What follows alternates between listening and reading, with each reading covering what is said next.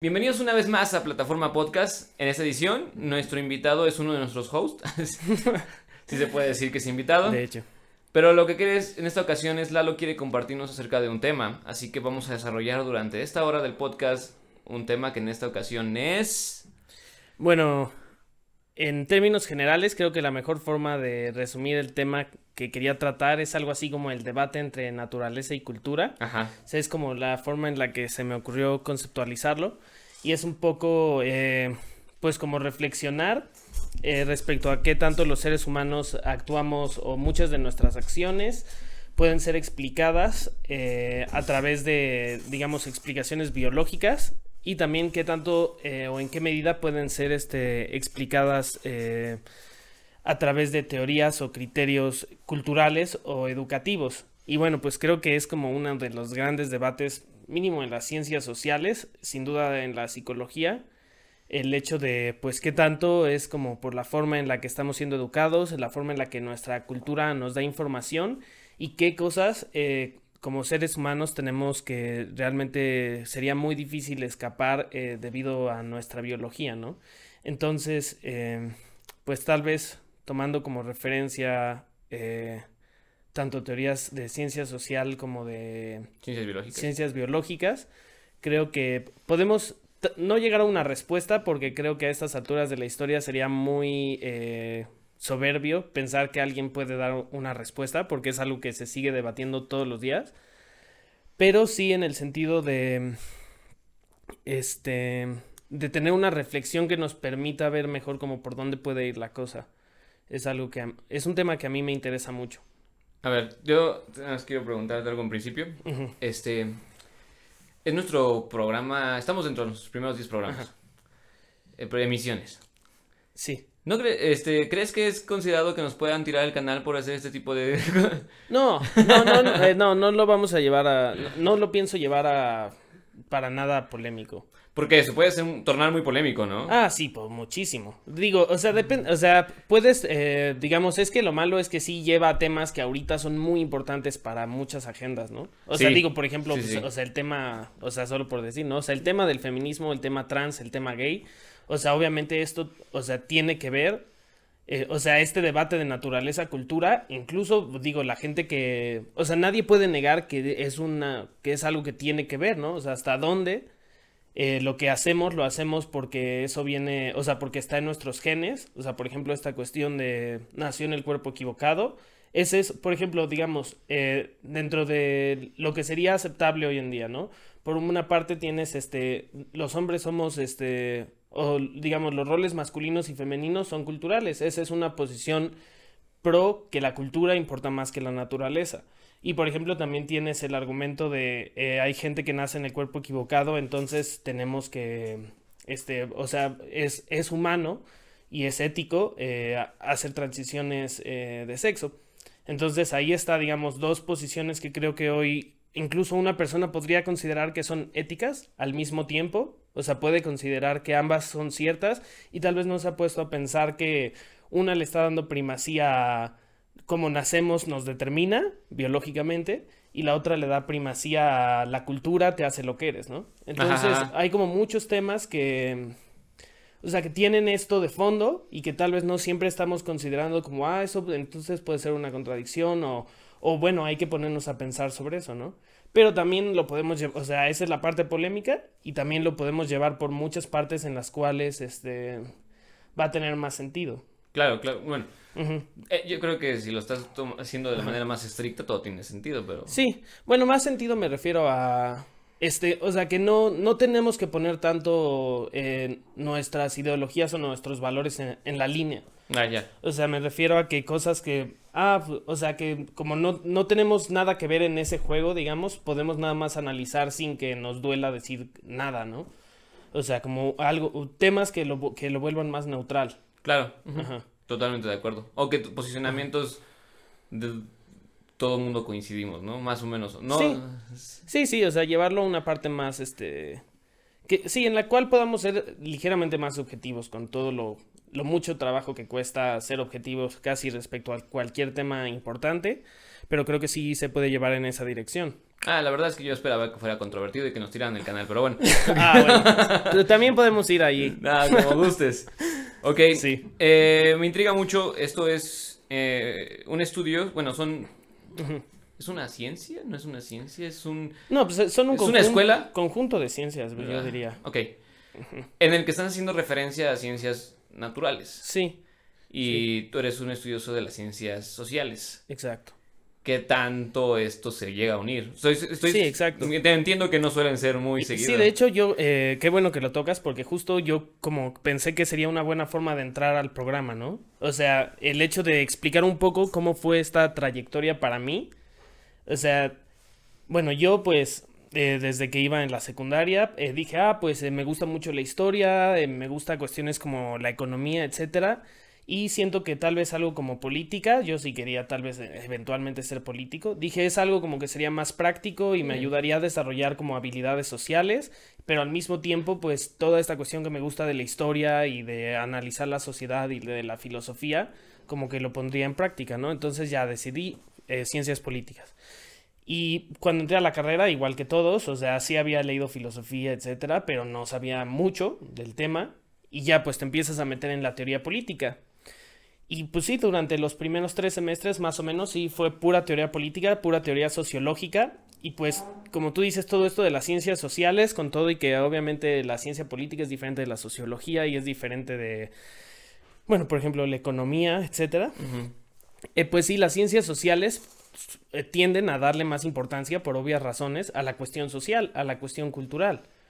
Eh, digamos, o sea, la biología está ahí por su lado, pero como que las ciencias sociales que surgieron igual como en el siglo XVIII, eh, crearon su propia aproximación, ¿no? Claro, esa es una pregunta, su propia aproximación, o sea, me refiero a que yo siempre sentí que estaban peleadas, ¿sabes? Cuando precisamente en mi mismo camino fue como, no voy a estudiar nada social, porque yo no lo considero una ciencia, ¿por qué? Porque no estoy viendo un método científico. Ah, pues, o sea, yo creo que sí hay método científico. Total. O sea, sí hay método, o sea, sí, sí hay método científico y bueno, ese es una... Ah, ese es un debate milenario de qué tanto, o sea, de qué tanto las ciencias son ciencias y, o sea, en ese, eh, perdón, qué, qué tanto las ciencias sociales son realmente ciencias. Y pues es que, o sea, ahí sí, ahora sí que tenemos la, el gran monumento de la física echándonos sombrita a todos los demás, porque... Claro, claro, cualquier... Sí, porque es incluso la biología, yo creo, aunque obviamente también, o sea, es muy comprobable, es muy empírica, pero la física como que sí tiene algo, no sé, este paradigma newtoniano de, este, la creación de leyes que puedan ser observables así de una forma muy directa, o la teoría de la relatividad, o sea, como que sí es, o sea, la física tiene como esta cuestión aspiracional de la ciencia, Sí. Este, y en ese sentido, o sea, sí te das cuenta que en algunos aspectos, o sea, ver la biología y se aleja un poco y las ciencias sociales sí parecen alejarse todavía más de eso, ¿no? Sí. O sea, de este ideal eh, físico. Sinceramente no considero que la biología esté alejada de las demás ciencias, fíjate. Sí. Pero sí es como el, de los hermanos menores junto con la geología y todas esas que... Sí, sí, sí, sí.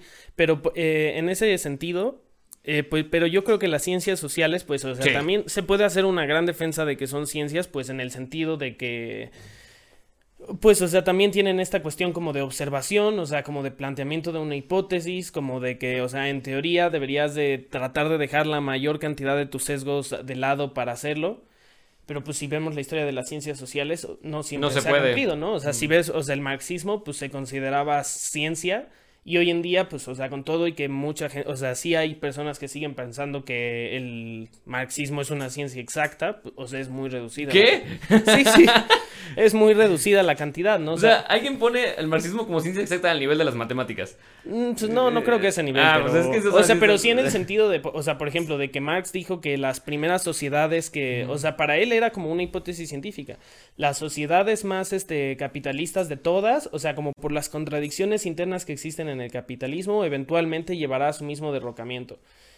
Entonces, o sea, por eso también muchos dicen, no, por eso no funcionó el socialismo, porque no, no, no surgió de las sociedades más capitalistas, ¿no? O sea, siempre hay como alguna, algún pretexto que poner ahí como para no tomar tan en serio esta cuestión, pero digamos, nada más hablando de consensos, yo creo que la mayor parte del mundo, tanto académico como de a pie, considera que pues, el marxismo es más una ideología de lo que es una ciencia. Por supuesto. Sí. Entonces, eh, como que tenemos esta historia de las ciencias sociales que muchas veces se proclamaron como yo ya encontré la verdad científica y pues estuvieron lejísimos, ¿no?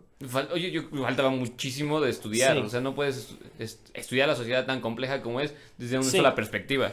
Exacto, entonces justo en ese punto, pues yo más o menos, eh, como a la mitad de la carrera, un poquito después, eh, leí un libro que se llama The Greatest Show on Earth, que es de mm, Richard Dawkins.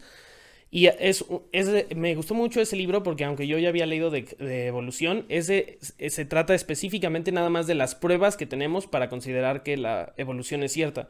Y entonces ya pues te habla un poco de todas las, este, de todas las herramientas, por ejemplo, de medición de edad de las cosas. O sea, por ejemplo, las cortezas de los árboles o las diferentes este, anillos que tienen los árboles es como una de las formas que tenemos para medir el tiempo. Bueno, los geólogos, etcétera. Las capas de la Tierra, evidentemente. Eh, los geólogos también se ocupan de eso, pero también técnicas como el carbono 14. Y ya, pues en ese libro como que sí te intenta dejar muy claro así como de pues, las pruebas son irrefutables, ¿no? O sea, de que se le dice teoría porque también a la teoría de la gravedad de Newton se le dice teoría, aunque pues, también se puede expresar en leyes. O sea, no necesariamente tiene que tener una ley de más, más, más, esto más esto es igual a esto para que sea considerada una teoría, pues ahora sí que con toda la evidencia que se requiere, ¿no? Pero entonces ahí... Sí, son teorías comprobables esas este, pues bueno, yo me empiezo a meter en esta onda y empiezo a ver que alguna de esa literatura de la que habla de evolución también habla como sobre comportamiento humano, ¿no?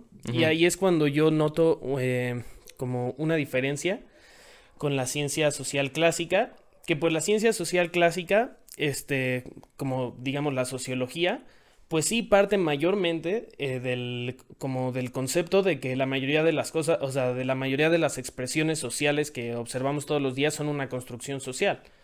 O sea, como de que no tienen base como en ninguna otra cosa más que tal vez, por ejemplo, en estructuras de poder. O sea, esto es lo que le conviene a la gente poderosa y entonces toda la razón por la cual nuestro mundo es así no tiene nada que ver con que los humanos tengamos una predisposición biológica a algo, sino lo único con lo que tiene que ver es con que le conviene a los capitalistas o le conviene a los reptilianos.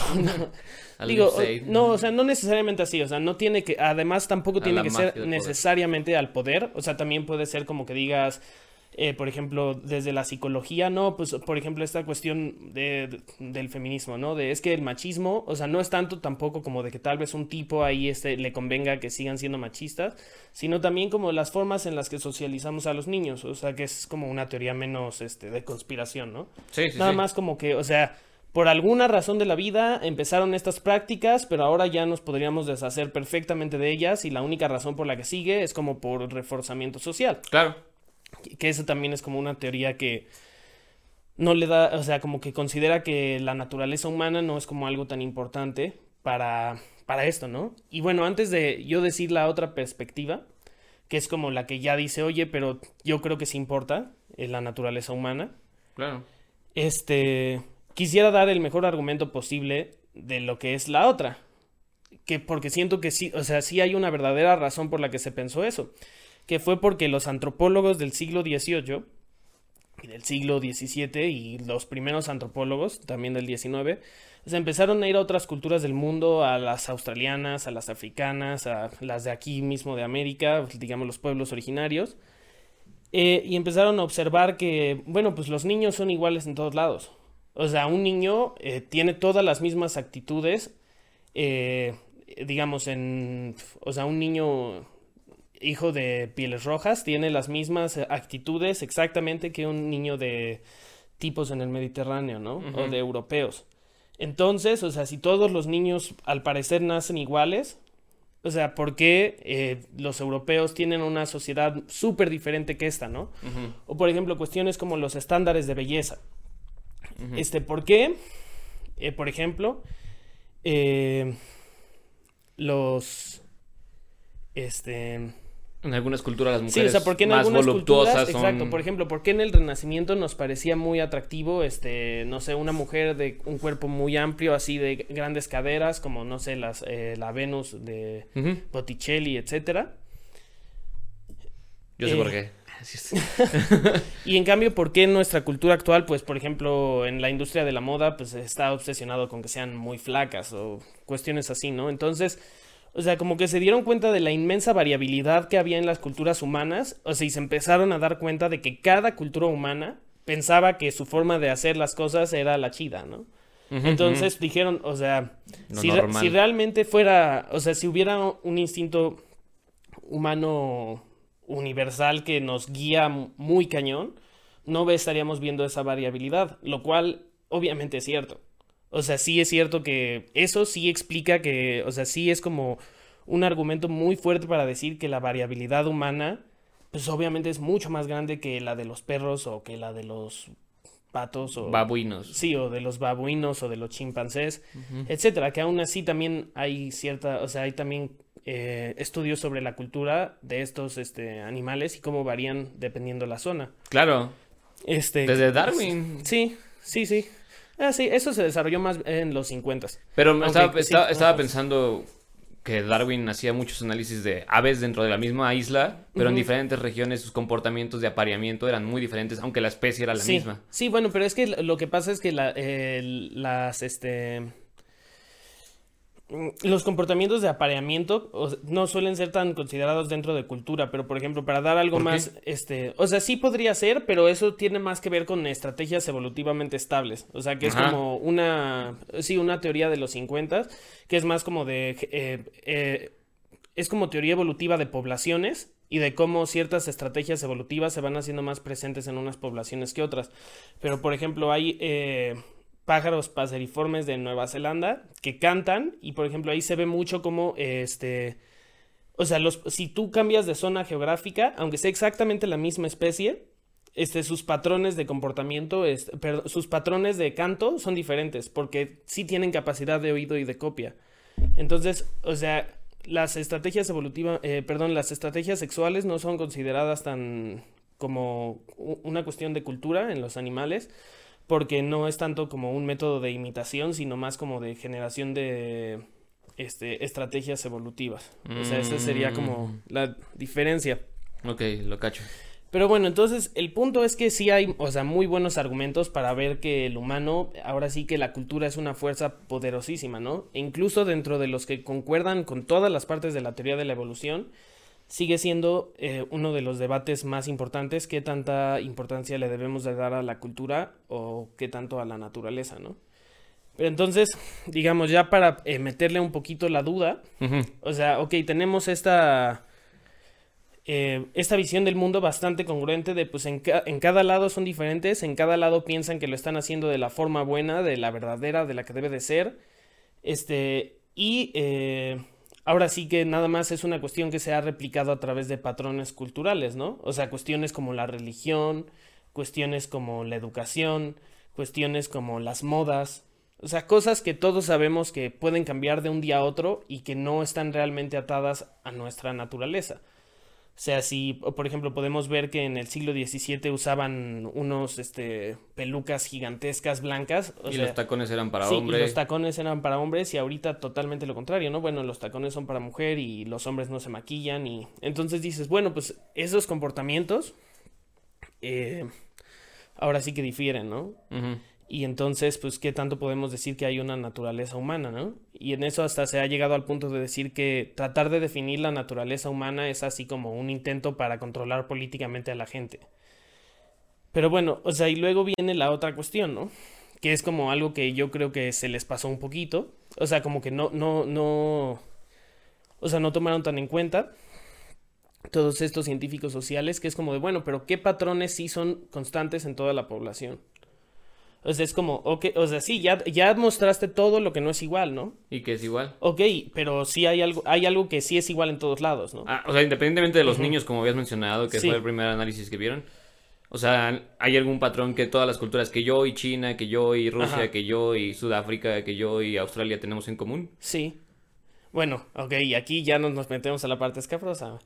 Bueno, más o menos, pero, o sea, por ejemplo, pues, o sea, en todas las culturas, este eh, que han existido, eh, la mujer es más selectiva sexualmente. O sea, no existe ninguna sola cultura en la cual este... Eh, o sea, la mujer no le importa en absoluto eh, el hombre con el que se aparea, así, o sea, no ha existido una, digamos, registrada en la cual la mujer eh, le dé menos importancia a la selección de sus parejas que el hombre. o sea, y ahí ya entra, digamos, la teoría evolutiva clásica, ¿no? Que diría en este caso, pues, este, pues es que son más los riesgos asociados con la maternidad femenina. O sea, un hombre al final, este, o sea, en cualquier cultura es menos el, o sea, es menos eh, la consecuencia que tiene de un embarazo. Sí, un, Ajá. Como humanos. Sí, como humanos. Varón. Y, incluso, bueno, creo que aquí sería, digamos, eso es como un ejemplo introductorio de lo que podría ser el pensamiento evolutivo. Ah, ok. Pero ahora ya me gustaría también, eh, o sea, incluso como desarrollando desde este punto, decir cuáles son las diferentes teorías de, de la, este, del pensamiento evolutivo aplicado a la cultura o aplicado a la sociedad. El primero que surgió en los 60, bueno, finales de los 60 y principios, bueno, durante los 70 fue la sociobiología. Y es que básicamente en, este, en los 50 más o menos, eh, o no sé si es principios de los 60 pero bueno, un autor que se llama Hamilton descubrió un, eh, pues un, uno de los más grandes descubrimientos valga la redundancia, de la historia de la teoría evolutiva que fue la selección por parentesco. Y la selección por parentesco lo que descubrió fue que este que tus hijos comparten el 50% de tus genes. Ah. Y que, y que tu mamá comparte el 50% de tus genes. O sea, nosotros ya existía la genética de Mendel y este ya existía la teoría de la evolución, la teoría por selección natural. O sea, pero realmente no había una verdadera explicación. O sea, no, no sabían así que de plano a ese nivel eran los porcentajes, ¿no? Entonces, eso ah, dio una transformación en la forma en la que se pensó sobre la evolución, porque esto permitió explicar mucho comportamiento animal, que, es por lo siguiente. O sea, es como de, si hay genes, o sea, si cierta cantidad de genes se van a ir a tus hijos, por ejemplo, este, eso hace que en general, o sea, la estrategia que haga que protejas a tus hijos se haga más propensa en la población. O sea, va a haber que más gente, o sea, más animales van a empezar a proteger a, otros animales que sean sus hijos. Y no es por ninguna otra razón más que por el hecho de que, o sea, si tú le pasas tus genes a tus hijos, hay un gen que hace que los protejas y que tengan más probabilidad de vivir y pasar ese gen. Y hay y si, este, y digamos, y hay una, hay un gen que te hace no protegerlos y decir, ah, ya, ahí están mis hijos, que se la valgan por sí mismos. Obviamente, o sea, por simple lógica, la que haga que protejas a tus hijos y esos hijos tengan más probabilidad de proteger a sus hijos y todos se los pasen más entre ellos, van a ser más prevalentes. Y por eso uno de los comportamientos más arraigados a lo largo de todo el este, reino animal es que la gente protege a sus hijos porque tienen sus mismos genes. Y uno piensa, o sea, ahí por ejemplo, la lógica humana es como, claro, voy a proteger a mi hijo, estuvo en mi vientre, o sea, es como piensas que es porque está pegado, porque estás acostumbrado a él o por algo. Y en realidad, pues, o, sea, tu, o sea, tu cerebro está diseñado para que te importen más que otras personas. Sí, pero a ver, Hamilton, ¿qué era? Hamilton era un matemático eh, que, o sea, como es que durante esa etapa de los 50 empezaron a surgir muchos matemáticos que se, que se preocuparon por problemas de estadística de poblaciones en la biología. Este, y entonces, pues sí, eso es lo que era. era ah, como un matemático que estaba como desarrollándose en el campo de la biología. Ok, ok, ok, ok. Sí, no, porque me, me, me quedó... Pues es que suena muy obvio todo. Sí, sí. a lo mejor suena muy obvio porque ya... Sí, suena obvio, pero a estas alturas, ¿no?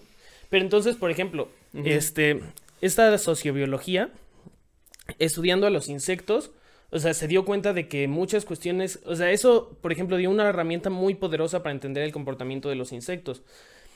Porque, por ejemplo, en los insectos nada más la reina y algunos zánganos este, o en los insectos como hormigas o abejas, por ejemplo. Sí. Este, las reinas son las que tienen hijos. Y hay algunos zánganos que se reproducen con la reina y ella da luz a toda la colonia, ¿no? Así es. Y luego la mayoría de los hermanos no tienen, o sea, no tienen capacidad en absoluto para propagarse. Y entonces, por ejemplo, esa fue una muy satisfactoria explicación de por qué son tan altruistas, de por qué no les importa morir por la manada. Y es porque ellos no tienen posibilidad de pasar genes. Lo único, o sea, están diseñados por la naturaleza para ser carne de cañón. Sí, son los peones. sí, exacto, o sea, son los peones del sistema, ¿no? Y entonces, o sea, una, en la psicología moral de una hormiga, digamos, si nos pudiéramos meter, o sea, igual, eh, obviamente es un truco, porque, o sea, es nada más un recurso eh, retórico, porque pues no es que tengan una conciencia como nosotros. Pero digamos, si la tuvieran, o sea, nosotros podríamos observar que para ellos morir, no, o sea, no, así como nosotros decimos, es que lo horrible que es no tener este, que es morir de repente, que se apaguen las luces, o sea, su cerebro no está diseñado para pensar eso como el resto de los animales y es porque fueron creados por un sistema que los usa como carne de cañón, ¿no? Entonces empezó a, o sea, como que se empezó a desarrollar este sentido de, o sea, muchas de nuestras nociones de lo que es moralidad y eso, o sea, tienen más que ver con lo que somos como, como criaturas que lo que realmente nosotros dedujimos por nuestra lógica. O sea, nos parece lógico porque tiene tanto sentido dentro de nuestro universo humano, pero nuestro universo humano está determinado por el hecho de que somos criaturas como somos y hay unas que no son como nosotros y por eso jamás pensarían lo mismo que nosotros. Entonces ya como que esto... Sí, o sea, queremos medir a todos con nuestro mismo paradigma, ¿no? Sí. Sí, sí, en parte. Y no solo eso, sino también, o sea, pensamos que, lo, que nuestra definición de lo que tiene muchísimo sentido es como una verdad universal, cuando es una verdad considerando como lo que, o sea, la forma en la que nuestro cerebro fue diseñado para ser lo que es, ¿no? Que es este, ahora sí que una criatura reproductiva y así. Y bueno, ahí justo, pues, o sea, entrarían muchos debates de, bueno, ¿por qué el hombre no es este, este, digamos, ¿por qué el hombre no es, eh, tiene que tener hijos, tiene, este, ahora sí que si somos, si somos, este, esclavos de nuestra biología, ¿por qué tenemos que, por qué podemos elegir no tener hijos, por ejemplo? ¿O por qué podemos suicidarnos si es súper contraintuitivo evolutivamente? Y bueno, esas son buenas, este, o sea, buenas objeciones, ¿no? Eh, ah, desde cierto punto. Porque, o sea, hay animales que se suicidan. ¿Sí? Sí. Bueno, sí, no, o sea, tendría que leer más sobre ello, pero... Sí, hay, hay... Ah, bueno, esto es interesante. Hay un ratón que toda su vida es virgen, en lo que significa ser virgen. Sí, sí, sí. Que te engendre una paloma. No, sí. no, este... Y cuando busca a su pareja sexual, es con el único fin de reproducirse una vez en su vida y morir. Dime que eso no es suicida. Él simplemente podría definir que no quiere tener relaciones sexuales. Sí, o también como, o sea, y lo mismo pasa con las mantis, que las hembras le cortan la cabeza al macho muchas veces Por ejemplo, de la reproducción. Las, arañas lo mismo, algunos perros se ahorcan. Sí. Cuando sufren mucho, los perros llegan a tomar decisiones así. Pero pues bueno, esa, esa digamos, como perspectiva que di de los insectos, eh, y nada más trasladarla al ser humano, o sea, como usar esas lógicas. Sí, claro. Son lo que es, conocido. Es lo que es conocido como sociobiología. Ah, ok. Eh, que es, pues, básicamente aplicar los hallazgos de, de la genética como factor preponderante en, la, en el comportamiento animal para eh, explicar el comportamiento humano. Va. Te voy a cortar ahí. Eh, sí. Y ahorita regresamos. Ok. Hola, escuchas, pues continuamos con el tema. Eh, Lalo terminará de de describirnos las otras tres Ajá, corrientes. Corrientes. Sí. Eh, sí, bueno, eh, lo que describí ahorita, esta fue... cuestión de las hormigas y esto fue la sociobiología, sociobiología. Y todavía quedan otras tres corrientes, digamos, corrientes generales de lo que es este el estudio darwiniano desde la perspectiva de la evolución biológica, de la cultura humana o del comportamiento humano. Y bueno, para entrar a la siguiente quisiera dar otro ejemplo del reino animal. A ver, sí. que justo a, este, a petición de Roberto. Por ejemplo, en los delfines, este está como comprobado, o bueno, como se observó, que los delfines machos asesinaban a los bebés que no eran suyos. Porque, eh, digamos, si ellos quieren aparearse con una hembra, eh, obviamente cualquier niño eh, cuesta recursos, ¿no? O sea, recursos para criarlo y que crezca sano, etcétera. Claro, en cualquier especie. exacto. Entonces, pues un comportamiento que tenían los delfines era empezar a asesinar a los bebés delfines de la delfina con la que se querían aparear para que luego que tuvieran un hijo con ella, o sea, como que al que criara chido fuera su bebé y no le diera recursos a otro bebé de otro tipo que a él no le importa. Entonces, eh, ahí lo que se empezó a ver fue, o sea, un cambio en el comportamiento de las delfinas, justo en el sentido en el que te dije de las estrategias evolutivamente estables.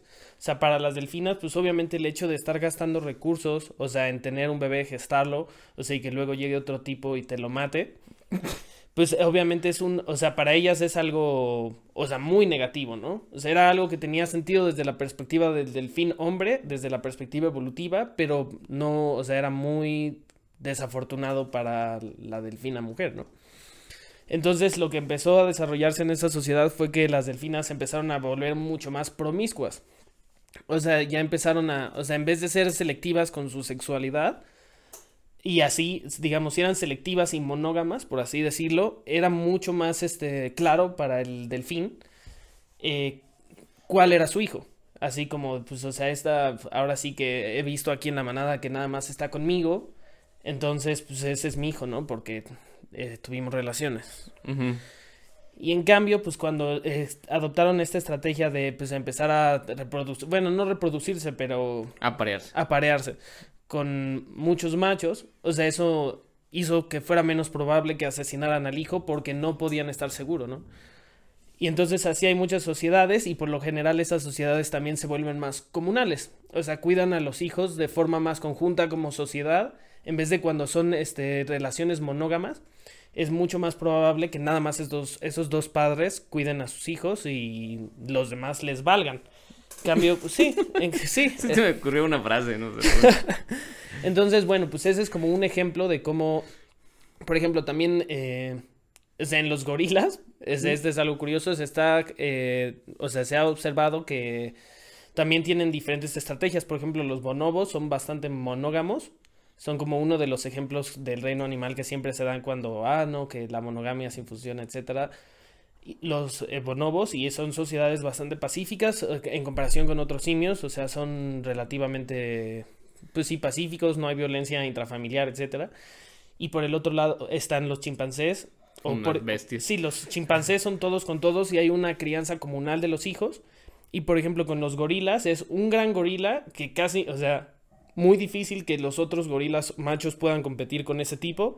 Ese tipo le deja a algunos tener sus parejitas, pero él tiene como 10 gorilas para él, ¿no? Y, O sea, deja que sus amigos tengan algunos, él tiene todas las demás. Y, o sea, es como una cuestión ahí. Eso sí es un patriarcado denso, ¿no? Sí, y le llaman el gueto, ¿no? Algo así. Entonces, este, como que se ven estas diferentes estrategias evolutivas. Y hay una eh, y la segunda teoría que quiero hablar se llama la ecología del comportamiento humano. Y tiene un poco que ver con eso. O sea, que es así como cómo se transforma el comportamiento humano considerando las situaciones en las que se vive. Y por ejemplo, este... O sea, si tú consideras que eh, las características sexuales que tenemos los seres humanos, que es por ejemplo que... O sea, que las mujeres sean las que gestan, que es un largo periodo de gestación. O sea que son nueve meses en el tiempo en el que se transcurre para tener un hijo y que luego el hijo tarda 18 años en volverse, ah, en el mejor de los casos, sí, 18 años en volverse una criatura independiente. Ajá. Eh, pues, o sea, ahí se puede observar que es mucho el costo humano de tener hijos. O sea, nuestra inteligencia y nuestra, o sea, todas nuestras ventajas, o sea, vinieron con el costo de, o sea, una jirafa sale y al día ya puede caminar y ser un animal funcional y los seres humanos este, nos tardamos mucho tiempo en desarrollar las capacidades que nos permiten desenvolvernos correctamente dentro de nuestra sociedad. Entonces, o sea, muchos de los problemas que tenemos como sociedad están relacionados, o mínimo es lo que diría esta teoría, con el hecho de que son eh, procesos tardados y costosos de gestación los que tienen los seres humanos. Oye, perdón, ahí no es un constructo social que sean los 18 años. Ah, bueno, sí, o sea, obviamente el hecho de que sea el día que cumples 18 sí es un constructo, o sea, es muy probable que sea un constructo social. Claramente no hay nada que diferencie a la persona un día antes de tener 18 y un día después de tener 18. No, o sea, pero por ejemplo, hay muchos animales que su diferenciación, como lo hablábamos uh, fuera de cámaras, es que llegan con sus características sexuales sí, no, primarias y, secundarias desarrolladas. o sea, por ejemplo, si lo dices en el sentido de que si la cultura no influye en la cantidad de tiempo que... Sí, sí evidentemente. Y justo a eso es a lo que quiero que vayamos lentamente. O sea... Ah, ok, perdón. O sea, como, pero en el sentido de que para mí, o sea, yo no favorecería mucho el decir es un constructo social. O sea, creo que ya debemos de salirnos de eso y empezar a pensar en términos de es cultural y es biológico. O sea, digamos, es cultural el hecho de que sea a los 18 en vez de a los 19, porque pues, como edades son relativamente idénticas en casi todos los sentidos, pero no es un constructo social el que no sea a los 10 años, por ejemplo. Sí, no, exacto. totalmente de acuerdo. Entonces, este bueno, esa la ecología del comportamiento humano también analiza un poco los humanos en ese sentido, ¿no? Por ejemplo, en el sexual.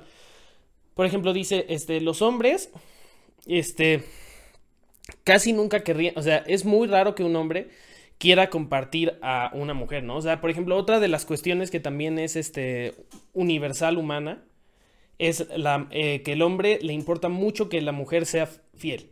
Claro. O sea, y bueno, esto me puede traer mucho enojo, pero en las culturas humanas no está, o sea, si observas la humanidad como en general, a las mujeres les importa menos. O sea, un o sea, parece ser que a tendencias globales los hombres están menos dispuestos a aceptar eso que la mujer. O sea, y si te pones a ver, por ejemplo, que hay sociedades que tienen institucionalmente, como lo fue China durante muchos años o como lo sigue siendo los países musulmanes, el hecho de que un tipo puede tener muchas esposas, pero las esposas, las tipas no tienen muchos esposos. O sea, el tipo, si es el sheikh dueño de la sociedad, tiene 10 esposas este, y las mujeres, este, ninguna tiene cinco esposos, ¿no? Y por ejemplo, se, en la, la, sí, o dos. La ecología del comportamiento humano vio las pocas ocasiones en las cuales sí una mujer comparte dos hombres, que sí existen. Y ya, pues obviamente le llamó la atención porque saben lo que es la teoría darwiniana y como que no va a tener mucho sentido. Y entonces ya lo analizaron y se dieron cuenta que son sociedades muy económicamente precarias, en las cuales siempre son dos hermanos o sea, cosa que, por ejemplo, desde nuestra perspectiva diríamos, ¿cómo dos hermanos se van a compartir a una chava? No tiene sentido. Claro, ¿no? O sea, pero te pones a pensar y dices, o sea, obviamente ellos no piensan que lo están haciendo por eso, pero sí es muy increíble darte cuenta que... ¿Pero que ¿Los tres son conscientes de que están compartiéndose? Sí, sí, sí. O sea, obviamente, o sea, no creo que la justificación de esos hermanos en su mente sea, bueno, pues, o sea, compartimos genes. Pero tal vez sí algo como eso, como pues ya sí voy a compartir a mi mujer, o sea, va a ser con un hermano. Y tal vez, o sea, no le das la justificación que es como de porque comparte mis genes y si tenemos hijos van a tener mucho más genes nuestros. Pero si observas la realidad, eso es lo que pasa, lo cual es muy, muy curioso, en mi opinión. Y sí, o sea, yo nunca he oído un caso así, perdón. Sí, o sea, no, nada, son como, creo que era como en el Himalaya o algo así, pero son, son en lugares muy económicamente precarios, o sea, en las cuales entre dos tipos pueden trabajar lo suficiente para mantener a una tipa, a, bueno, a una mujer y a su familia. Ok. O sea, nada más es en condiciones este, de, mucha escasez, ¿no? En el que se da eso. Y, y tiende mucho a que sean dos hermanos. Ok. Entonces, o sea, la ecología del comportamiento humano analiza eso. La ecología del comportamiento humano analiza por qué para un hombre eh, sería este, o sea, ¿por qué un hombre estaría menos dispuesto a aceptar, por ejemplo, que la mujer fuera eh, infiel de lo que una mujer, ¿no? Eh, y bueno, dice, porque el costo de tener hijos es tanto, o sea, que... Que no estamos dispuestos a para, que, que, para el hombre es fácil escoger otra pareja sexual, o sea, y para la mujer es más difícil, o sea, se siente más condicionada ante el hecho de que, o sea, su biología le pone estas trabas, ¿no? Entonces, o sea, en ese sentido es como o sea, uno puede llegar a algunas conclusiones eh, respecto a, bueno, entonces tal vez, muchas veces, o sea, lo que, la forma en la que actuamos, o sea, no tiene, o sea, tiene que ver con cuestiones de las que no estamos conscientes. Claro. Que es como el punto básico del psicoanálisis, ¿no? Claro. O sea, así como que hay pulsiones sexuales que van más allá de lo que nosotros vemos y que dictan nuestros comportamientos de formas en las cuales nosotros no previmos. Y entonces, bueno, ahí eh, la siguiente eh, punto que entra, o la siguiente teoría que quiero meter, es la memética, que fue de la que yo hice mi tesis.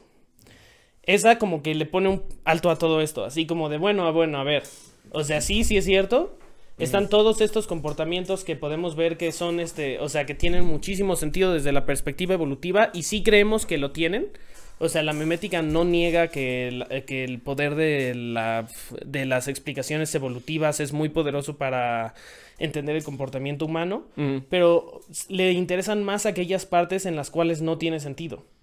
O sea, por ejemplo, aquellas partes en las cuales, este, o sea, por ejemplo, una doctrina religiosa te puede decir, tú como padre no tengas hijos, ¿no? O sea, como padre de... Sacerdote. Eh, sacerdote. O una teoría que te diga, suicídate. O sea, o, sea, no una teoría, pero exacto, exacto, sí, o sea, una ideología, así, un sistema de creencias que te diga suicidarte es la, es la opción. O ser, o sea, o no tener sexo nunca en tu vida es lo mejor o cualquier cosa que suene totalmente contraintuitiva biológicamente. Ajá, ajá. Eh, entonces, o por ejemplo lo que estábamos comentando, ¿no? De este, de la, de la edad de consentimiento para el sexo. O sea, es súper difícil pintar donde realmente es la edad en la cual uno deja de ser adulto, no, ¿no? Y como sociedad hemos establecido los 18 de una forma un poco dogmática, porque pues o sea, igual y la persona ya puede estar súper desarrollada sexualmente para esa edad, o tal vez alguien se tardó más y hasta los 20 ya está perfectamente desarrollado sexualmente, por ejemplo. O sea, hay variaciones individuales, ¿no? Pero ah, entonces, este, como que como cultura tomamos esta idea de 18. Como constante, ¿no? Sí, que obviamente es como una construcción social hasta cierto punto, el decir 18, ¿no? Esa es la ley. Entonces, eh, la memética se puso a analizar esto y a la conclusión a la que llegó es que, o sea, si la genética habla de información que se propaga, como te expliqué con la cuestión de los familiares, por el simple hecho de que tiene sentido que sea buena para propagarse, o sea, que, que tú protejas a quienes pueden propagar la información que les estás pasando, hace más probable que esa información sobreviva. No tiene ninguna otra explicación, nada más que tiene sentido que sobreviva, ¿no? Entonces dicen, cuando se creó la cultura, empezó a existir una nueva fuente de información. O sea, antes pues está todos los objetos inanimados del mundo y no transmiten información. O sea, una piedra, bueno, de cierta forma, o sea, muy elemental tal vez, pero o sea, en esencia no transmite información. No. Sí, no. Y en cambio, este, o sea, yo a mi hijo le transmito información, le transmito todo el legado genético de la raza humana y aparte mis, mis particularidades. Ajá. Pero entra, como tú dices, las enseñanzas, o sea, un nuevo, una nueva información que entró al sistema cuando empezó a existir la cultura y que en el humano explotó. Y es como algo que está compitiendo y entonces ya hay otro nuevo sistema de información que ya no va a dejar que el otro se salga con la suya cuando quiera. O sea, ya este también tiene su competencia, ¿no? y como por la estructura del cerebro humano que fue más flexible a nueva información, gracias a que eso nos ayudó a sobrevivir muy cañón. Eh, o sea, esta flexibilidad humana permitió que se creara este nuevo sistema de competencia de información, ¿no? Claro. Y entonces esta es la teoría de la memética. O sea, que con todo y que obviamente también esa información, por ejemplo, o sea, una comunidad que diga, si eres católico, pásale siempre a tus hijos el ser católicos, es más probable que se propague que una de si eres católico, vete y enciérrate en una montaña y nunca vuelvas a hablar con nadie. Y hubo obviamente muchas religiones así. ¿Cuál? Que, que desaparecieron. O sea, que o sea, existieron igual y unos 10 años y luego dejaron de existir para siempre. No las desaparecieron, así en China. Y muchas de las que tenemos, o sea, por ejemplo, las de los judíos, o sea, son súper apegados a su tradición de siempre pasarle a los hijos de las enseñanzas abrámicas. Y en el Corán eh, se hizo como un sistema de guerra en el cual este, te beneficiabas económicamente si transmitías la información. Entonces también convenía. Y, o sea, como que cada una de los sistemas de creencias que han ido triunfando es porque, o sea, tienen un mecanismo que por sí mismo los ayuda a propagarse independientemente de su grado de verdad o de su grado de apego a la verdadera, ahora sí que, naturaleza humana.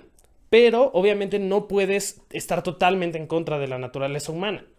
O sea, si tienes una idea de, no sé, este, este, pues, no sé, nadie tenga hijos, eh, no, perdón, o sea, nadie tenga sexo porque a todas las mujeres los va, las va a impregnar, eh, no sé, eh, el arcángel divino, no va a pasar. Y entonces, o sea, esa creencia, o sea, por más que tal vez tenga métodos buenos de transmisión, etcétera, o sea, no está pegada a la naturaleza humana. Claro. Entonces, este, esto, o sea, justo respecto a lo que preguntabas, o sea, por eso creo que es mejor empezar a entender como esta cuestión de O sea, ¿qué tanto? O sea, todo lo, o sea, muchas de las expresiones que vemos todos los días son una interacción entre genes y cultura.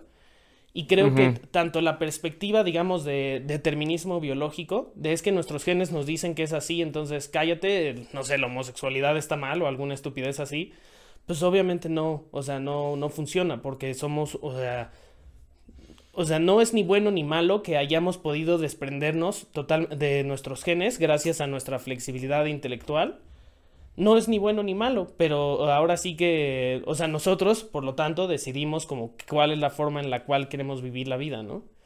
Y creo que ambas son un poco reduccionistas, tanto quedarse en eh, cultura como en biología. Y de hecho hay como una cita que es muy buena y que es, siempre se escucha como en estos círculos, en estas lecturas, que la dijo Eduardo Wilson, que dijo, este, sí, o sea, la, la cultura se puede mover. Y dice, pero pero tiene una correa y la correa son los genes. O sea, digamos como si la cultura fuera un perro, se puede mover, puede ir a todos lados, pero trae una correa, ¿no? Y o sea, sí puede moverse un buen, pero si se zafa de la correa, o sea, si se zafa de la correa ya no existe. Porque, o sea, está atada a lo que somos. O sea, al hecho de que somos seres vivos. Eh, que tienen un pasado evolutivo y que su psicología está más o menos eh, influenciada por ello, etcétera. Sí, o sea.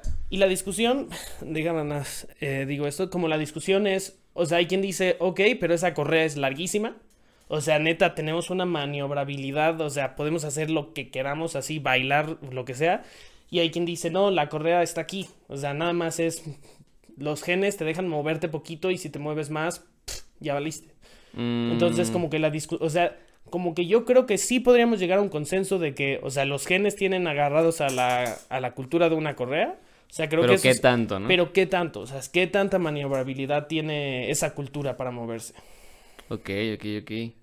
Yo, bueno, no sé, estaba pensando que, o sea, en general todas las culturas este, nacen a raíz de que una necesidad. Ajá. Sí, ¿no? Necesidad de dar respuestas quizás a algunas cuestiones, sí. a la organización de cómo conseguir alimentos, ¿no?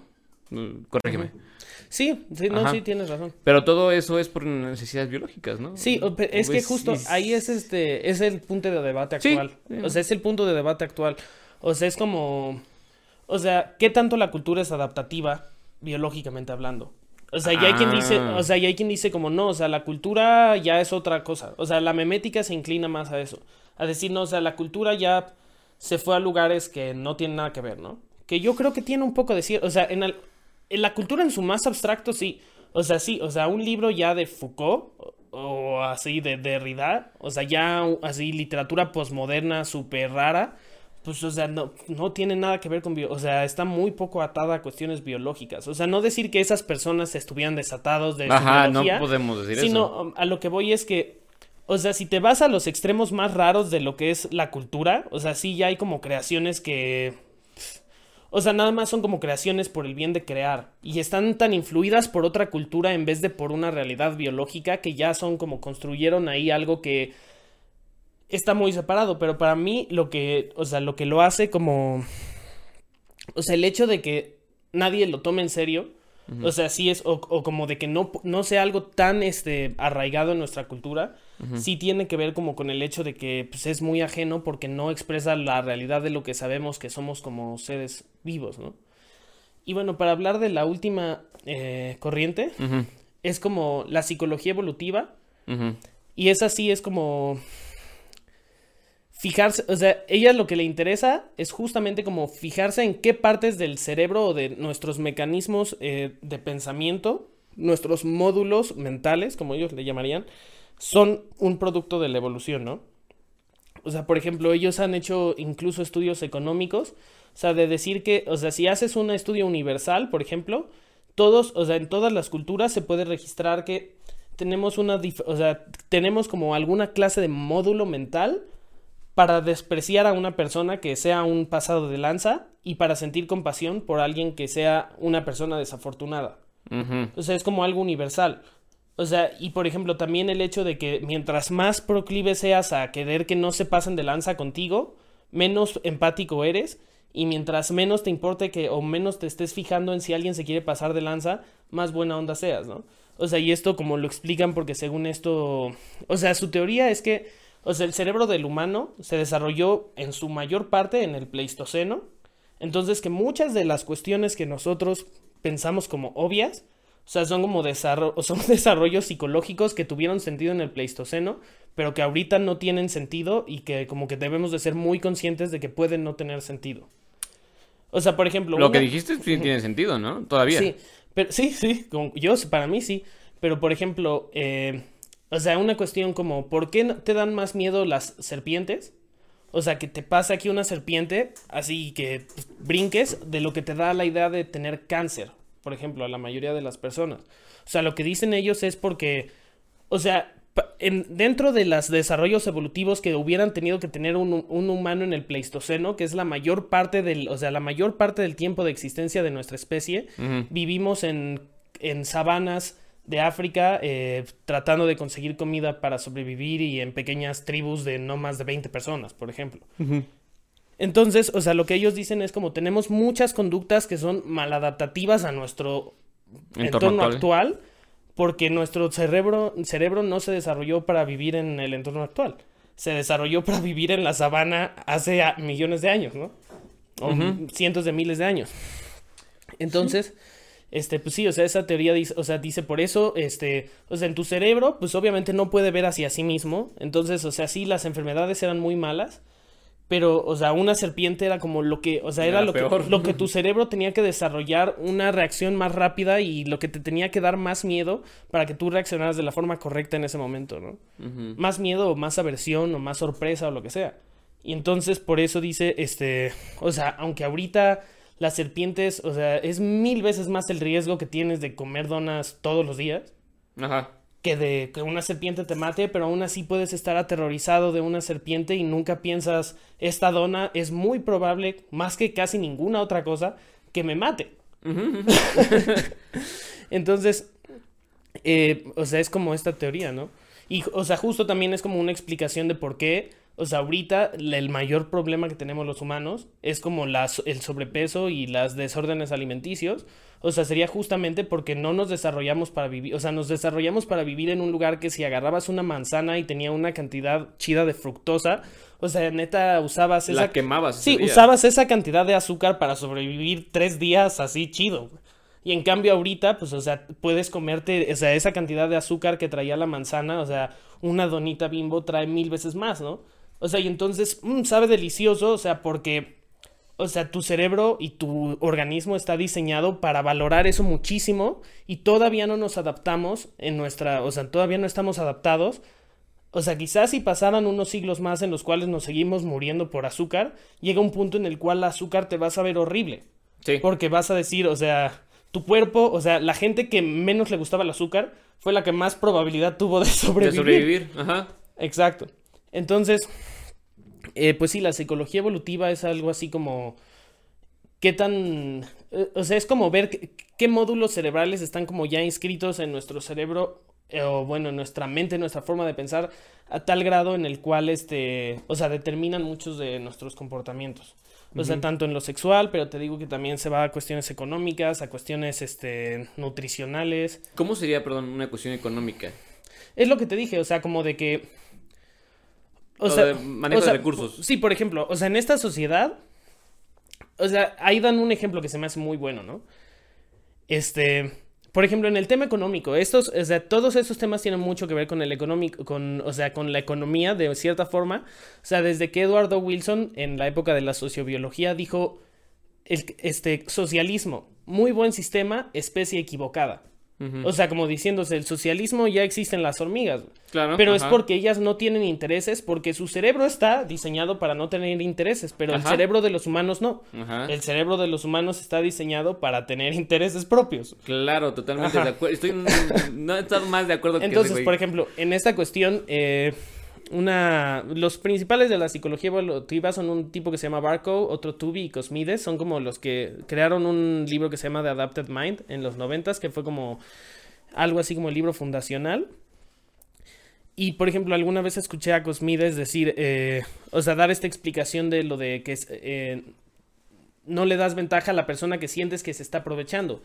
Dice, por ejemplo, o sea, eso tiene mucho más sentido, o sea, como en una sociedad, por ejemplo, de cinco personas en las cuales neta todos trabajan muy duro para ir a cazar o para recolectar las vallas. O sea, el tipo al que le o sea, el tipo que se quiere pasar de lanza, este, pues no se lo quieres dar, ¿no? o sea, no, o sea, dices como, ahora sí, o sea, si veo que te estás esforzando, o si veo que neta, pues eres como retrasado y neta no puedes, o como incapacitado, o sea, ok, eres una víctima de las circunstancias y, ok, te ayudamos. Caíste en desgracia. Pero en cambio, si siento que eres un pasado de lanza, no.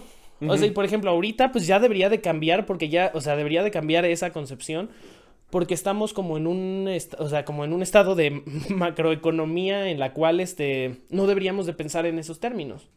Deberíamos de pensar en, bueno, pues como economía podemos sostenerlos así, o sea, y aún así, bueno. yo no digo que sea bueno ni malo, ¿eh? Para mí, esa es, hay que tomar al humano como es, y si tratas de hacer un sistema que no tome al humano como es, por bien que suene, no, no, funciona. Sí, o sea, tienes que tomar al humano como es.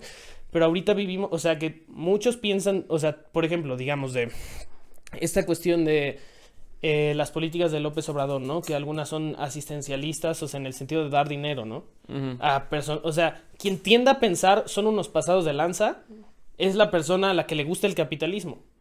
O sea, y por ninguna otra razón, sino porque, o sea, dice, bueno, o sea, a falta de conocimiento exacto de, de las motivaciones de las personas, prefiero vivir en un lugar donde o sea, donde tu esfuerzo se refleje y donde nadie se pase de vivo.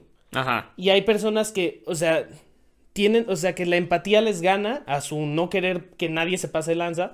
Y entonces dicen, no importa, o sea, incluso si algunas personas se pasan de lanza, eso está bien, ¿no? Y ya ahí ah. entraría como un debate de, o sea, como humanos, ¿qué es más importante? O sea, hacer un sistema donde nadie se pase de lanza o hacer como un sistema muy bueno, con, o sea, como bueno con todos, ¿no? Mm, muy, muy asistencialista. Muy asistencialista.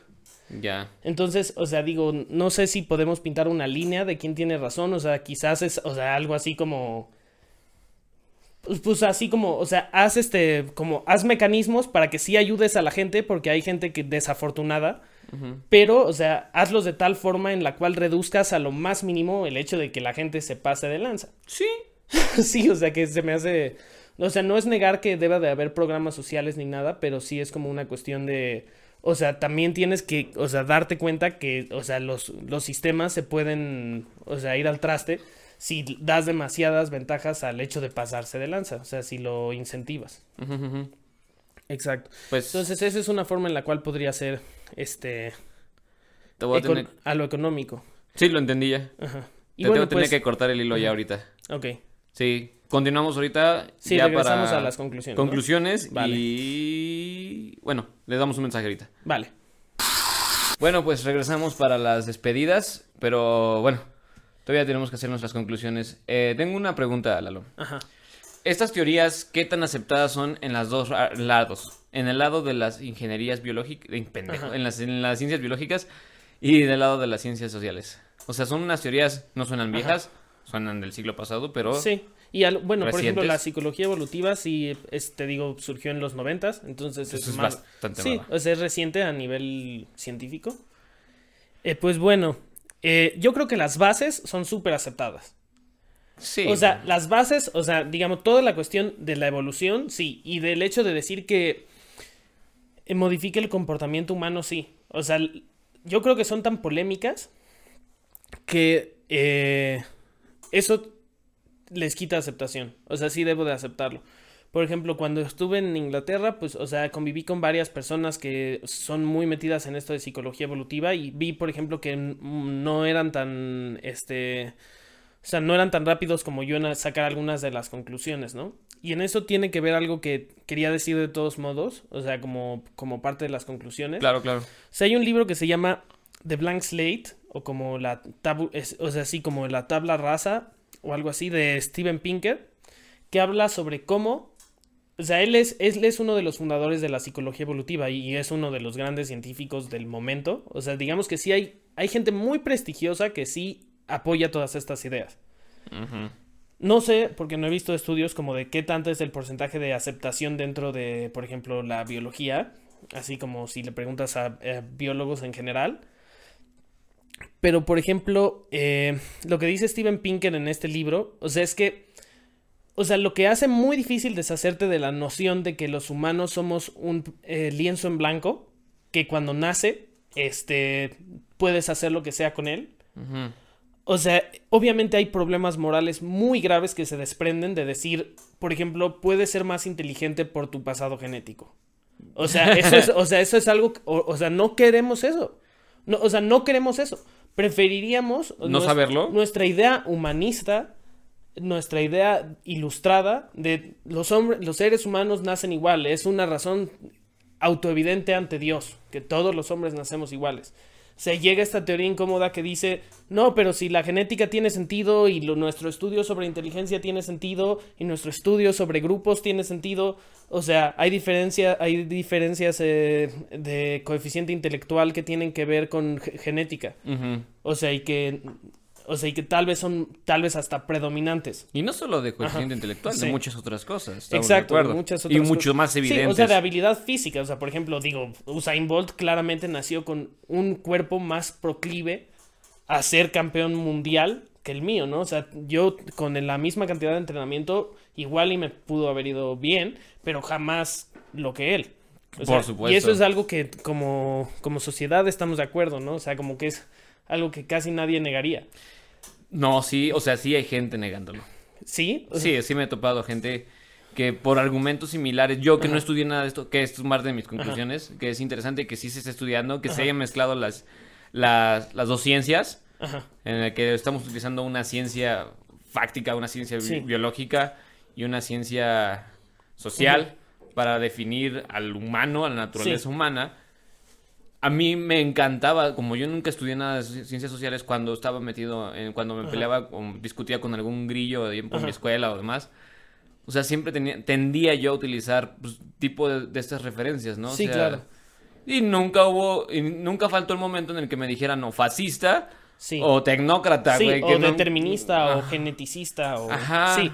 Entonces, bueno, en ese sentido, por ejemplo, eh, o sea, el punto es que hay razones por las cuales no creemos estas nuevas ideas y es porque nos obligan a éticamente, o sea, eso haría que no fuera ético pensar que todos somos iguales, porque entonces, por ejemplo, si nos obsesionamos con que todos sean demasiado iguales, o sea, tendríamos que ir contra la naturaleza hasta cierto punto. Entonces eso hace que mínimo sea más cuestionable éticamente la búsqueda total de la igualdad. O sea, porque estas ciencias comprueban que pues, o sea, el legado genético importa. O por ejemplo, que hombre y mujer puedan ser 100% lo mismo o por ejemplo tener los mismos intereses. O sea, estas, o sea, como este tipo de ideas te llevan más a, pues no, o sea, tenemos un diferente pasado evolutivo, o sea, las estrategias que hicieron que, o sea, que han evolucionado en el hombre y que sirvieron durante cientos de miles de millones de años y solo no han servido en los últimos 50 años, tal vez no forman parte de nuestra psicología a nivel físico. O sea, como cultura lo queremos, pero, o sea, si nos obsesionamos con obtenerlo, tal vez podemos causar más daño porque, o sea, los o sea, porque evolucionaron de ciertos modos nuestros cerebros a través de millones de años, ¿no? O sea, no mejor ni peor, solamente diferente. Entonces, o sea, hay muchas conclusiones morales que son incómodas de esta discusión. Y por ejemplo, Eduardo Wilson, que fue el fundador de la sociobiología, llegó a decir, o sea, es que cualquier cosa que digo de insectos, todo el mundo, claro, en insectos. O sea, y llego a la misma conclusión sobre, o sea, como decir, bajo toda esa exactamente misma lógica, esta es una explicación buena de por qué el comportamiento humano es así y eres un fascista. Ajá, o, eso no es ciencia, es pseudociencia. Entonces decía, o sea, me encuentran así de que si ya eh, publico algo sobre insectos, da lo mismo. Este, y si publico algo sobre humanos, así, la, la más mínima decisión de muestreo me la cuestionan. Y bueno, aquí hay como un debate, ¿no? O sea, hay quien dice, eso está mal porque, o, sea, la continuidad en el reino animal es, o sea, tiene más sentido que la no continuidad. Y hay quien dice, este, y hay quien dice, este, o sea, como tiene implicaciones morales tan graves, es, o sea, está bien que nos tomemos a los humanos con muchísimo más cuidado que al resto de las especies. Sí. Y yo creo que es, o sea, yo creo que sí, o sea, sí está bien tener muchísimo cuidado con los humanos y es, entendible. Son una peste. Ah, que es entendible que seamos mucho más estrictos en la forma en la que obtenemos resultados.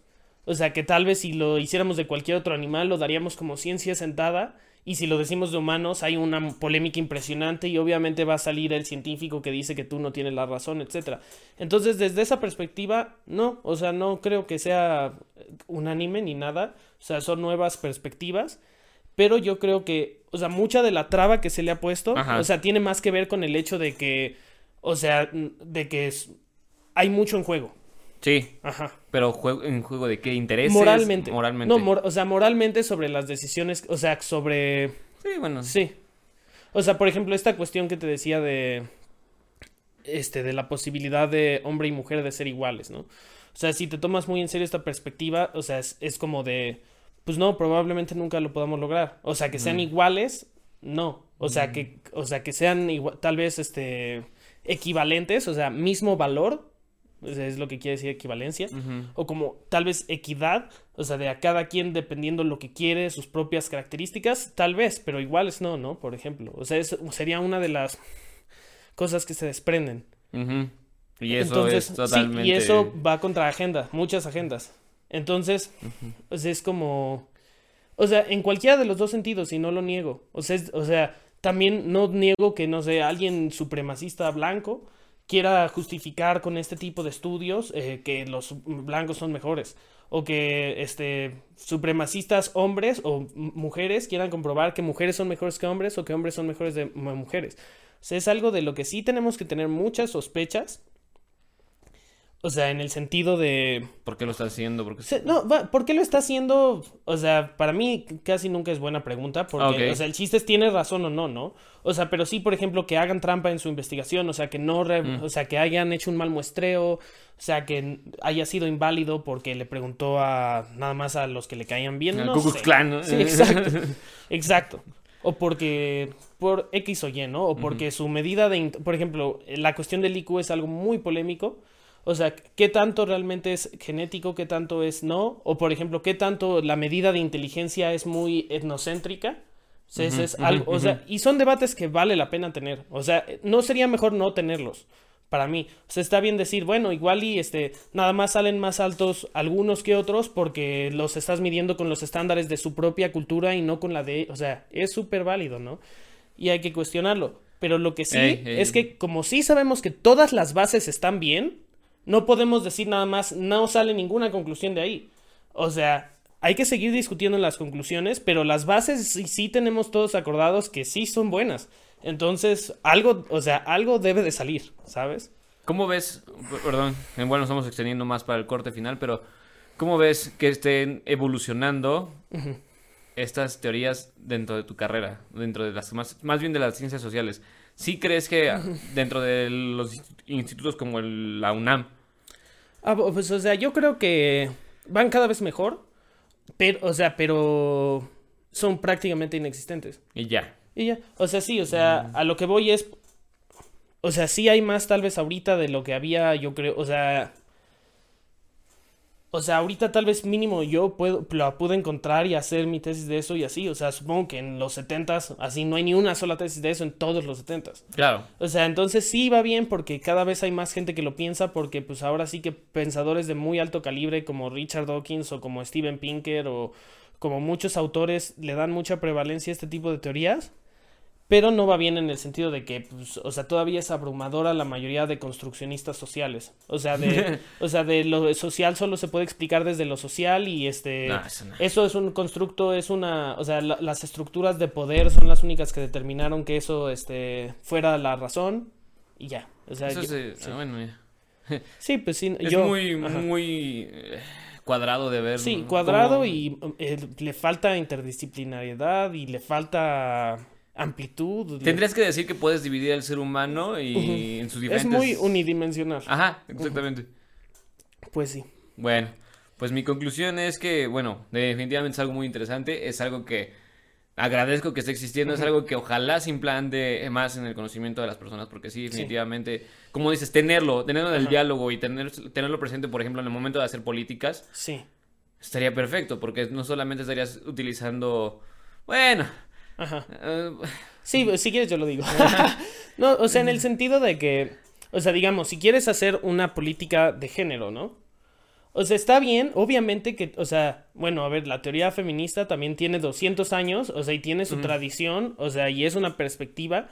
Y, o sea, que la persona que tenga la teoría feminista del construccionismo social venga y se siente en la mesa. Exactamente, se puede ampliar. sí, y que haya una conversación en donde no sea nada más cerrarte a la posibilidad, o sea, que sea realmente todos juntos dar su perspectiva para construir una eh, opinión más global sobre un tema y que, o sea, si vas a hablar de género, eh, no digas no se necesita un biólogo en la mesa. O si se va a hablar de sexo, no se necesita un biólogo en la mesa. Lo único que se necesita es un sociólogo y alguien de estudios de género. No, es... y es la integración de todo esto. O sea. y habrá quien te dirá, no, pues es que el tema del género nada más es social porque género no es lo mismo que sexo. O sea, sí, ya sé, pero los biólogos no concuerdan. O sea, no concuerdan con esa definición. Entonces, invita, o sea, no tiene nada de malo invitarlos a la mesa. No, y además, no, el que no concuerde no quiere decir que vayan a estar en oposición a tu idea. Exacto. O sea, definitivamente muchos. O sea. Te apoyarían en muchas cosas. Que los. Que precisamente que como como no sabemos de biología, quizás estamos dejando a un lado y probablemente nos está ayudando a nosotros mismos en nuestra, en nuestro pensamiento y demás. O sea. Concuerdo. Sí, o sea, no quiero dar ejemplos porque me puedo meter en un pedo, güey. Pero sí, traigo, está bien, traigo muchísimas ideas en la cabeza que puedo decir en ese momento, pero me voy a meter en un pedote. Sí, en general, en general. Sí. Yo pero sí, o sea, definitivamente sí es que todo, con base a estas teorías, sí podemos hacerlo un poco más integrales y más amplias. Definitivamente. Bueno, a mí me suena. Sí. Este, ahora, como siempre digo cuando hablo de estos temas y en especial de cosas de ciencias en, las cuales cito estudios y en las cuales cito resultados, etcétera, bueno, pues yo hice mi propio descubrimiento. O sea, cada quien debe de tener su propio proceso de descubrimiento. No estoy diciendo lleguen a las mismas conclusiones. No estoy diciendo van a llegar a fuerzas a las mismas conclusiones.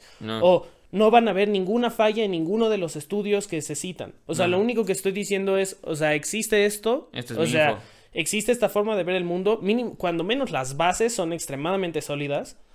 Entonces, mínimo, eh, ahora sí que darle la oportunidad y tú ve, checarlo y crear tu propia idea de lo que es, ¿no? Es lo mínimo que creo que Ayudaría muchísimo. Ayudaría muchísimo. A nivel mundial. A las políticas sociales y a la...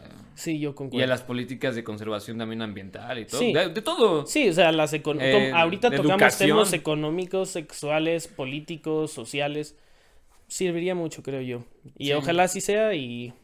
No sé por qué tardó tanto en alguien integrarlo. O sea, o sea, estás, hablando de que muchas teorías empezaron en... No, es que sí lo quisieron integrar, pero también lo... O sea, la verdad, por ejemplo, esta... O sea, la cuestión por la que todo esto es fascista, o sea, es porque al principio sí hubo gente que lo mal utilizó.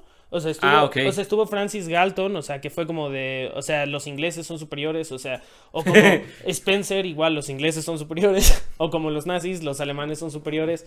O sea, sí, digamos, se tomó esta idea como de, ah, pues si hay selección, o sea, algo súper simplista que... Sí, pero pues que no fueran, no, eran científicos exacto, rigurosos. Algo súper simple de, ah, pues o sea, si hay selección natural, entonces el que, el que más bueno sea para ser seleccionado va a prevalecer y es una estupidez eso de ser buena onda. O sea, ya hay que agarrarnos a madrazos a ver quién es él. ¿Quién es el más pues Sí, o sea, no, o sea, pero, o sea, pero también progresó la ciencia evolutiva y entonces ya tuvimos una mejor versión. y ya cada vez mejora más la ciencia evolutiva en sus bases y entonces ya también cada vez mejora la forma en la que podemos entender cómo se aplica a nuestras vidas. Ok. ¿Algo más que aportar a tu conclusión? No, eso sería... Creo que es más que suficiente. más que suficiente. Bueno, este, este, esta emisión la estarán viendo por las últimas semanas de diciembre. Es obvio porque la están viendo, qué idiota estoy. Pero de una vez sepan que es la última del año. Eh, bueno, plataforma no desaparece, continúa para el siguiente año. Con reforzado. Exactamente, planeamos sacar más, no solamente más entrevistas, sino mejorar la producción, mejorar quizás este el audio. Ajá. Se hace lo que se puede. Y... seguir consiguiendo a personas de mucho talento y de buenas ideas. Ah, exactamente. Entonces, es, bueno, me atrevo en este momento, no lo platiqué con Lalo antes, pero no, espero no estés de desacuerdo, en que hagamos una invitación abierta a que a personas que conozcan, personas que tengan ideas, sea bueno que nos las pongan en contacto. Sí, sí, es muy buena idea. O sea, no queremos ciclarnos porque sabemos que en todos lados va a haber personas que podamos estar compartiendo información, así que no veo la necesidad de que nos ciclemos nosotros mismos porque estamos atareados. Entonces, si ustedes tienen la oportunidad de querer compartirnos lo que están haciendo o que conocen a alguien que está haciendo algo, pues háganoslo llegar a nuestras redes sociales. Les prometo activar eh, más el Instagram. Está muerto el Instagram de la plataforma podcast. Y pues pensaremos otras redes sociales. Cuando se las haremos a ver todo por Facebook. Recuerden, plataforma, plataforma podcast en Facebook. Y nos encuentran en YouTube, Spotify, iTunes, eh, Castbox. Castbox, eh, Pocket Casts y eh, podcast de iTunes. Ajá, ya, ya lo Ah, ok. Sí. Pues sí, eso sería todo. Pues sí. y pues bueno, disfruten mucho sus fiestas y a su familia y la cena navideña y de Año Nuevo. Claro. o lo que celebren. Feliz Kwanzaa. Hanukkah. Sí.